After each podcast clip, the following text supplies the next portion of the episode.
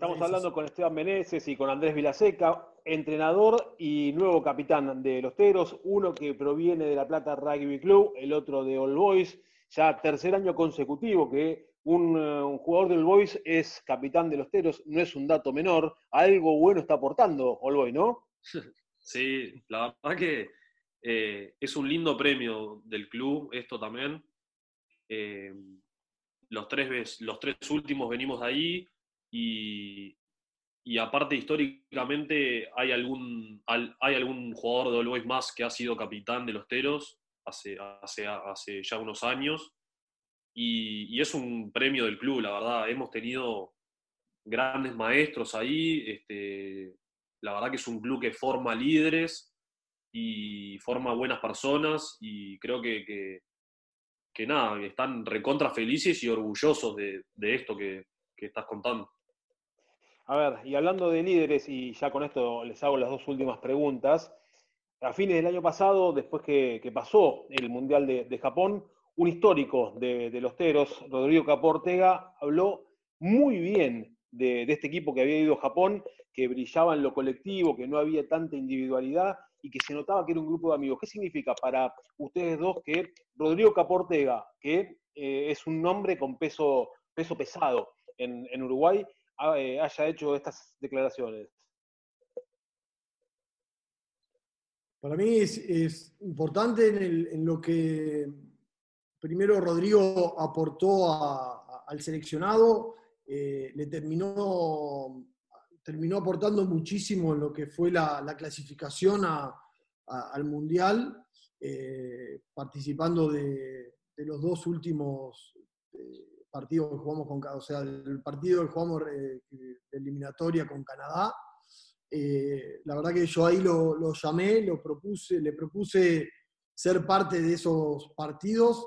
Eh, jugábamos un sábado y él el martes viajó desde, desde Europa junto con los jugadores europeos, pero los jugadores europeos ya venían jugando, ya me conocían, veníamos ya de dos años conociéndonos y sabiendo cuál era lo que nosotros, eh, cuál era lo que, nuestra identidad de, juego, lo conocían. Eh, Rodrigo, la verdad que no, nos conocía y en una semana eh, realmente se acopló al grupo y parecía uno como que si hubiera estado desde el 2016 formando parte del grupo.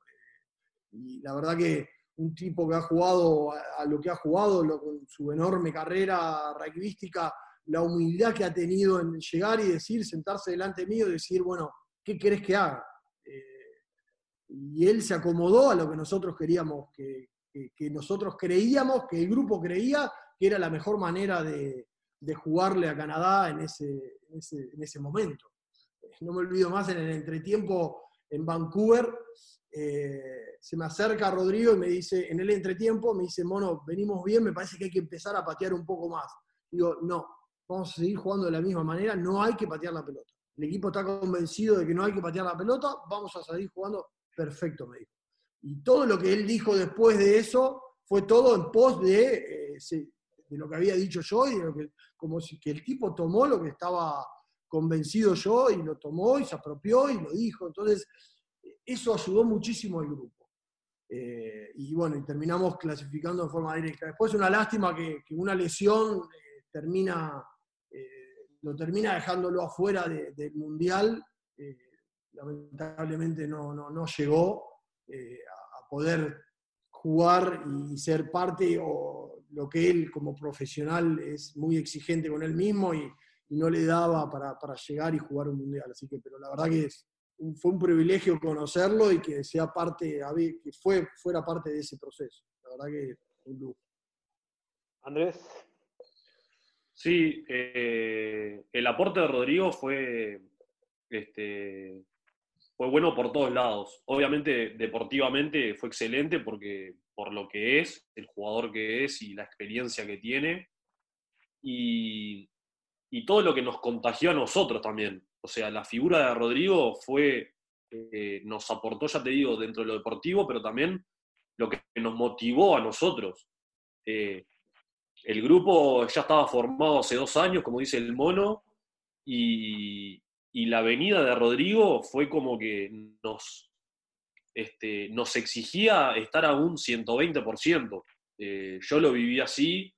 Eh, es como que estábamos nerviosos, pero al mismo tiempo chochos de la vida de tener a Rodrigo al lado. Y, él nos exigía este, estar al 120%. Por eso tuvimos la serie que tuvimos. En gran parte, este, obviamente fue por la preparación, pero, pero el, aporte de Rodrigo este, estuvo, estuvo en, eso, en eso que te digo, de que todos teníamos que dar un poquito más. Eh, no sé por qué, pero nos exigió eso la presencia de él. Y, como dice el mono, habla muy bien de él, con la humildad con la que llegó. Eh, a muchos, a muchos no, pero a algunos cuantos él ya nos conocía de la eliminatoria pasada, eh, pero había muchos chicos jóvenes que no. Y, la verdad que él se acopló bárbaro, con tremenda humildad, y habla muy bien de él y también habla muy bien del grupo que tenemos, eh, que, que, lo metimos para adentro y como dice el mono, al día siguiente que llegó era como si hubiese estado con nosotros hace dos años. Y así que nada, fue espectacular y como dice el mono, una lástima que después el tema de la lesión hizo que no, que no pudiera participar con nosotros en el Mundial.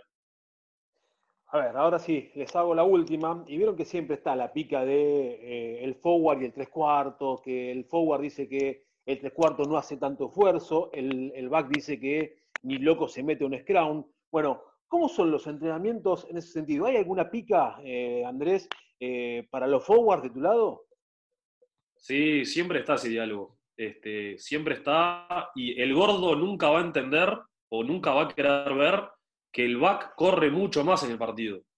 Eh, nada, este, obviamente siempre hay jodas, este, lo que hacen los backs, que a veces entrenamos, qué sé yo, un 4 contra 3 o definición y los back y los forwards están haciendo, están haciendo burro o scrum contra scrum y, siempre está esa pista, pero... Vos ves, vos ves, que sale el humo de arriba del scrum, por ejemplo. Claro, claro pero para mí es una vendida de humo. Este, se están haciendo los que hacen esfuerzo y en realidad no están haciendo nada. Y, el gordo nunca va a entender que el back corre mucho más en un partido de lo que corre él. Así que es fácil, la discusión es fácil. Ahora le voy a preguntar al mono, porque el mono fue tercera línea y, estaba dentro del pack. No estás muy de acuerdo con lo que dice mono. Eh, ¿Sabes que no? yo estaba dentro del pack, pero no, no hacía mucha fuerza en el scrum y siempre me, me, recriminaban eso. Estaba yo más pensando en cuando salía la pelota que, cuando la pelota estaba adentro. Siempre me acuerdo de ese diálogo, lo teníamos mucho, yo lo tenía mucho con Garrafa, que, que, yo le decía eso, está, a veces se quedaba de por más así en el scrum, y yo le decía, mirá la pelota para y cuando sale, salí. La verdad que eh, siempre fue eso lo que a mí me, me, pedía en las primeras líneas que me quede mucho más empujando. Eh, pero nada, me parece que hoy el, el, sacrificio es por parte de los dos, el rugby hoy moderno es eh, exigente en lo físico para tanto forward como backs. Pero siempre va a estar esa, esa, esa disputa, a ver el forward diciendo, cuidala porque yo te la di, y que un poco también es, es pasa por ahí, ¿no? La, obtención pasa, pasa por los forward, entonces el trabajo de los forward, y eso es lo que el forward le, recrimina al back. y este, en un partido de fútbol. el, trabajo. ¿Cómo? En un, en un partido de fútbol, claramente, entre forward y back, ganan los forwards. No, estás loco, estás loco. No me acuerdo, este, volvimos de una gira y hicimos un partido de fútbol y no hubo chances, no, no, no. Ojo, ojo, algún gordo habilidoso hay en el equipo igual, ¿eh? Bueno, eso te iba a preguntar, y esto sí es la última. ¿A qué gordo lo pones a jugar de back? Al Cepita Echeverría. Muy habilidoso. Patea bien, la pasa bien y, es inteligente. Mono, vos, ¿a qué, ¿a qué back lo pasás a jugar un ratito de forward?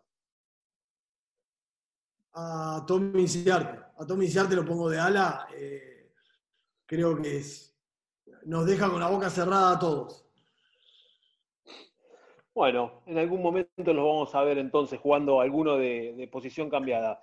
Eh, fatiga, Mono, eh, el agradecimiento de, esta linda charla con Scrown. Eh, lo mejor para lo que viene con Uruguay, que ya están prontos a, volver a las canchas y, ojalá que sigan por este camino, que, van por el buen camino. muchísimas gracias y un placer la, la charla, la verdad que la disfruté muchísimo. Muchas gracias por la invitación y tremenda charla, la verdad, divino. Muchas gracias. Gracias a ambos. Nosotros nos despedimos y como siempre decimos, nos vamos a reencontrar cuando el rugby nos vuelva a convocar. Chao, gracias.